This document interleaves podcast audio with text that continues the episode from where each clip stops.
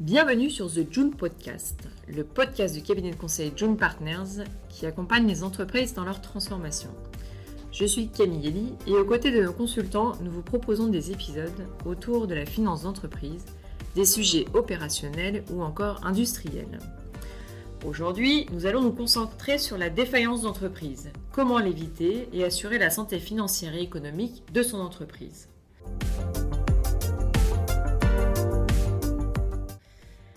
Dans son étude trimestrielle, Altares montre que le nombre de procédures de défaillance a augmenté de plus de 34% sur un an, avec environ 10 000 défaillances d'entreprises au premier trimestre 2022. La forte reprise de l'économie française en 2021 n'aura pas été suffisante pour éviter ce phénomène. Comment l'expliquer? Devons-nous nous attendre à une poursuite de la hausse du nombre de défaillances d'entreprises dans les mois à venir? Je suis très heureuse aujourd'hui d'accueillir Guillaume qui vient de nous éclairer sur tous ces sujets. Bonjour Guillaume. Bonjour Camille. Alors, on va commencer sur une question en lien avec l'actualité. Aujourd'hui, le conflit russo-ukrainien semble véritablement assombrir les perspectives des entreprises. La forte reprise observée l'an dernier avec une augmentation du PIB de plus de 7%, et la confiance qui régnait début 2022 avec des trésoreries et des carnets de commandes abondants laisser espérer une relance de l'économie française. Or, le contexte actuel est véritablement tout autre. Comment l'expliques-tu? Cette situation s'explique par l'incertitude liée au contexte international qui s'accentue un peu plus chaque année. Je pense au Brexit, au Covid, au blocage du canal de Suez et maintenant au conflit russo-ukrainien qui vient renforcer cette instabilité et les tensions déjà présentes chez les entreprises françaises. Tout d'abord, la guerre entre la Russie et l'Ukraine renforce l'inflation, qui atteint 4,5% sur un an en mars en France selon l'INSEE et représente la préoccupation numéro un des entreprises d'après le baromètre OpinionWay pour BDO et Challenge. En effet, ce conflit entraîne une forte hausse des coûts de l'énergie et des matières premières et donc des coûts de production. Les prix du pétrole, du charbon et du gaz flambent. Par exemple, le cours européen de référence du gaz a atteint un niveau historique à 345 euros le mégawattheure en mars dernier. Les prix des matières premières explosent également, notamment dans le domaine agricole.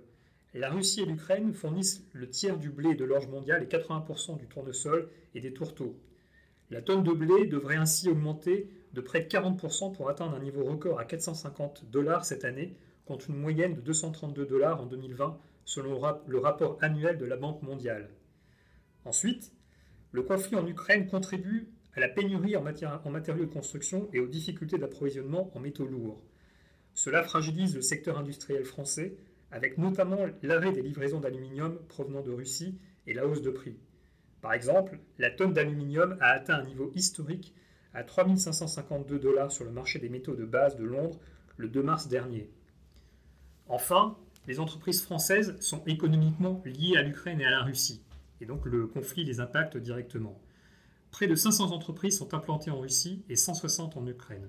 Nous sommes d'ailleurs le premier employeur étranger en Ukraine dans plusieurs secteurs, dont la grande distribution, avec euh, ben, par exemple le groupe Auchan et Decathlon, dans le secteur bancaire, avec euh, le Crédit Agricole et BNP, euh, dans le secteur agroalimentaire également, avec Louis Dreyfus et Fromagerie Belle, et celui du numérique, avec par exemple Ubisoft et Belbacar. Le conflit les impacte fortement suite au bombardement en Ukraine et aux conséquences des sanctions européennes en Russie.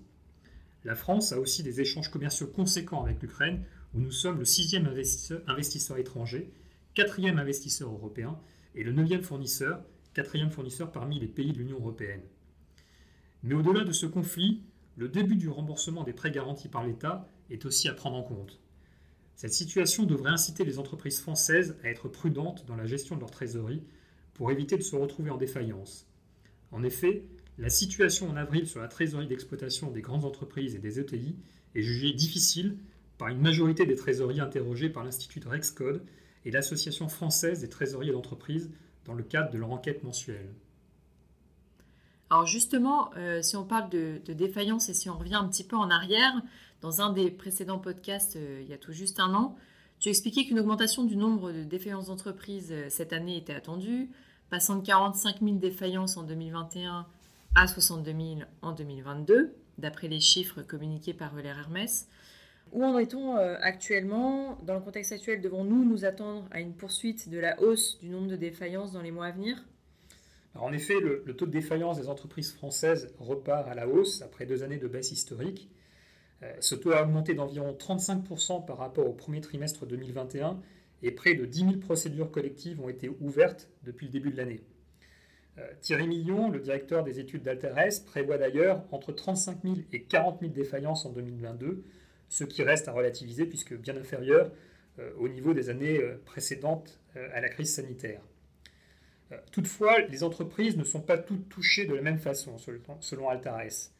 Les jeunes entreprises et les petites PME de 10 à 49 salariés sont les plus impactées. Euh, la hausse des défaillances des petites PME a atteint par exemple 56% sur un an et a dépassé le niveau des années précédentes à la pandémie. De plus, le taux de défaillance d'entreprise est différent en fonction des secteurs. Altares mentionne que les activités en B2C je pense au, commerce, à la restauration, aux services aux particuliers, sont davantage touchées que celles du B2B. Euh, par exemple, la construction, l'industrie manufacturière ou agroalimentaire, les services aux entreprises, les transports ou l'agriculture. La restauration traditionnelle connaît un doublement du nombre de défaillances qui va bientôt atteindre les seuils du premier trimestre 2020. Le secteur agroalimentaire, où les défaillances sont en hausse de 95%, est plus touché que l'industrie manufacturière, où la hausse n'est que de 29%. Cela est lié au doublement du nombre de défauts sur un an des artisans boulangers-pâtissiers, qui représentent une part majoritaire des acteurs de l'agroalimentaire. Par ailleurs, la fin de la pandémie et l'arrêt des, des aides de l'État contribuent à amorcer cette hausse qui est renforcée par le conflit russo-ukrainien. Donc beaucoup de sujets à prendre en compte pour les dirigeants d'entreprise aujourd'hui. Qu'est-ce que tu peux leur conseiller justement pour éviter la défaillance de leur entreprise et assurer une certaine solidité financière et économique? Comment aujourd'hui les clients que tu peux accompagner gèrent ces points-là? Les, les, dirigeants d'entreprise doivent être agiles et pouvoir anticiper les difficultés auxquelles ils pourraient être confrontés pour éviter la défaillance de l'entreprise et ainsi assurer sa santé économique et financière. Les mesures du plan de résilience de l'État et le lancement de la nouvelle version des PGE en avril vont aider les entreprises à affronter les impacts du contexte actuel. Cela va doper euh, l'économie française, qui était prête à redémarrer l'an passé, mais euh, ça pourrait ne pas suffire. Euh, il est donc crucial de pouvoir anticiper les difficultés qui pourraient apparaître en suivant ces indicateurs opérationnels et financiers et être agile en préparant des plans d'amélioration de la performance tout en disposant de prévisions d'exploitation et de trésorerie fiables et évolutives. Euh, bah, nous intervenons ainsi régulièrement pour établir des, prévisions d'exploitation et de trésorerie évolutives en fonction de différents scénarios et mettre en place des indicateurs de suivi de la performance qui permettent aux dirigeants d'avoir une bonne vision de leur activité ainsi que de leur trésorerie et de disposer des éléments pour décider euh, des mesures de correction à mettre en place. Euh, quand on parle d'indicateurs de, suivi, je pense par exemple à des indicateurs de rentabilité par produit et par client, euh, de niveau de stock, de productivité, de délai de paiement client ou fournisseur. Mais bon, suivre ces indicateurs, c'est bien. Encore faut-il pouvoir traiter les difficultés lorsqu'elles apparaissent. Nous intervenons également assez régulièrement pour ajuster ou flexibiliser les outils de production et les effectifs en vue d'améliorer la rentabilité, euh, et s'adapter au niveau d'activité. Nous, revoyons également les procédures euh, de prévision de vente et, d'approvisionnement pour les rendre plus fiables et surtout plus réactives. Euh, nous faisons également des, actions pour améliorer la gestion des flux logistiques et des stocks ou en, mettant en place des actions de recouvrement client pour réduire le niveau de BFR. et enfin, nous, mettons en œuvre des, des mesures de cost-cutting euh, et dans les cas plus graves, euh, éteindre les foyers de perte par des mesures de restructuration plus lourdes, voire, euh, voire des cessions.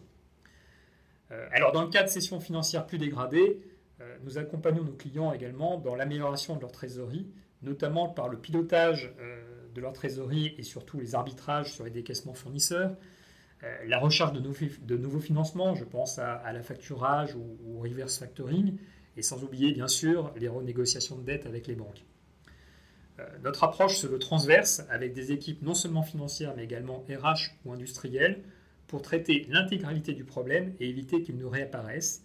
Euh, nous avons des collaborateurs qui viennent à la fois du monde du conseil et de l'entreprise pour apporter des solutions pragmatiques et surtout orientées résultats. Car, face aux difficultés, Seules les solutions concrètes et impactantes comptent. Merci beaucoup Guillaume euh, pour tes éclaircissements. Euh, je te propose que la prochaine fois, on fasse un peu un point sur euh, bah, l'importance aujourd'hui d'anticiper et d'être agile justement dans un environnement mouvant. Avec plaisir, Camille. Merci beaucoup à tous et à très bientôt pour un prochain épisode de The June Podcast.